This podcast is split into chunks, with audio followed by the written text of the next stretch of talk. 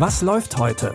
Online- und Videostreams, TV-Programm und Dokus. Empfohlen vom Podcast Radio Detektor FM.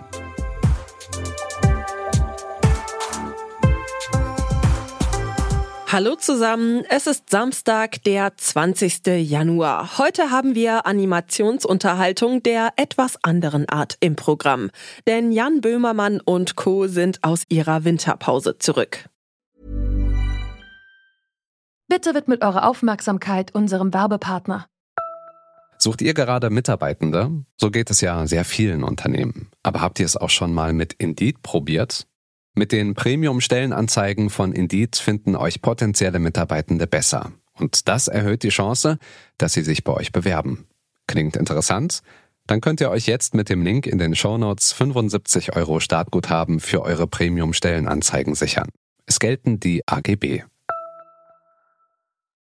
Wer das ZDF-Magazin Royal mit Jan Böhmermann kennt, weiß, dass die Redaktion und er schon öfter die ein oder andere Überraschung für das Publikum in petto hatten. So auch gestern.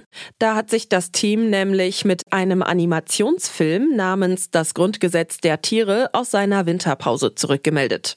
In dem Film geht es um eine Gruppe von Tieren, die bei der Festlegung des Grundgesetzes aushelfen müssen, weil die Menschen es alleine nicht auf die Reihe bekommen.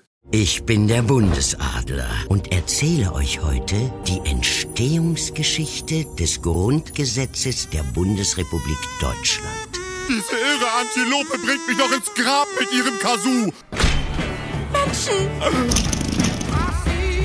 Der Mensch ist in unseren natürlichen Lebensraum eingedrungen. Hier im Museum. Ja, aber warum? Die sind wohl hier, um ein Grundgesetz zu schreiben. Klaus, ganz ehrlich, du musst das machen. Kampf dem Joch.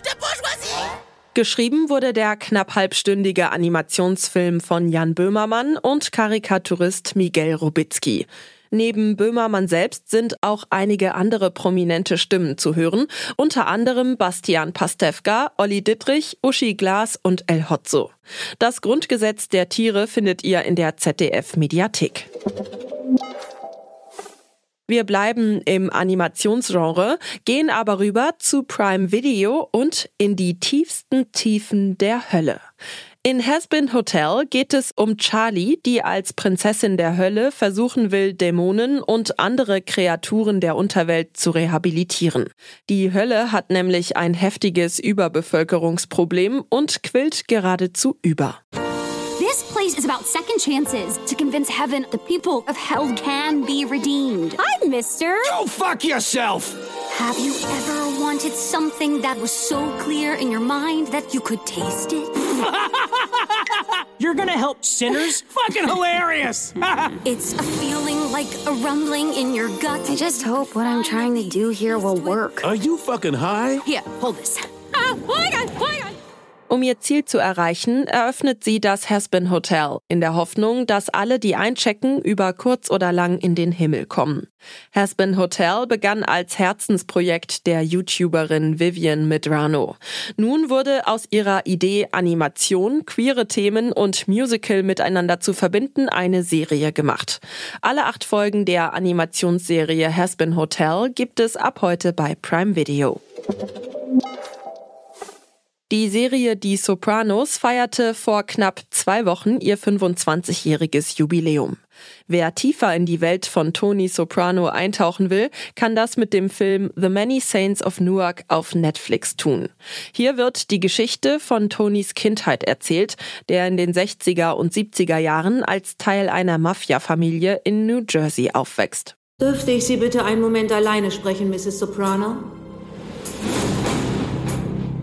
Laut Stanford Binet-Test verfügt er über einen hohen IQ. Sie können mir nichts weismachen. Er hat einen Durchschnitt von 4 plus. Naja, er bringt sich nicht ein, aber er ist klug. Die Ergebnisse zeigen seine Führungspersönlichkeit. Hey, Onkel Dick.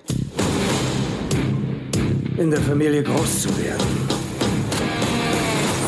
Fordert Opfer. Tony versucht in der Familie seinen Platz zu finden, während sein Onkel Dicky einen blutigen Krieg mit einer afroamerikanischen Gang beginnt. Geschrieben wurde der Film von Serienschöpfer David Chase. Tony Soprano wird von Michael Gandolfini gespielt. Er tritt in die Fußstapfen seines 2013 verstorbenen Vaters James Gandolfini, der mit der Rolle als Tony in der Originalserie berühmt geworden ist. Den Gangsterfilm The Many Saints of Newark gibt es ab heute bei Netflix. Wenn euch unser Podcast gefällt und ihr uns unterstützen wollt, dann folgt oder abonniert uns kostenlos in eurer Podcast-App und empfehlt uns auch gerne weiter an andere Streaming-begeisterte Personen. Christopher Jung hat die Tipps für heute rausgesucht. Audioproduktion Benjamin Zerdani. Mein Name ist Michelle Paulina Kolberg. Tschüss und bis morgen. Wir hören uns. Was läuft heute? Online- und Videostreams, TV-Programm und Dokus. Empfohlen vom Podcast Radio Detektor FM.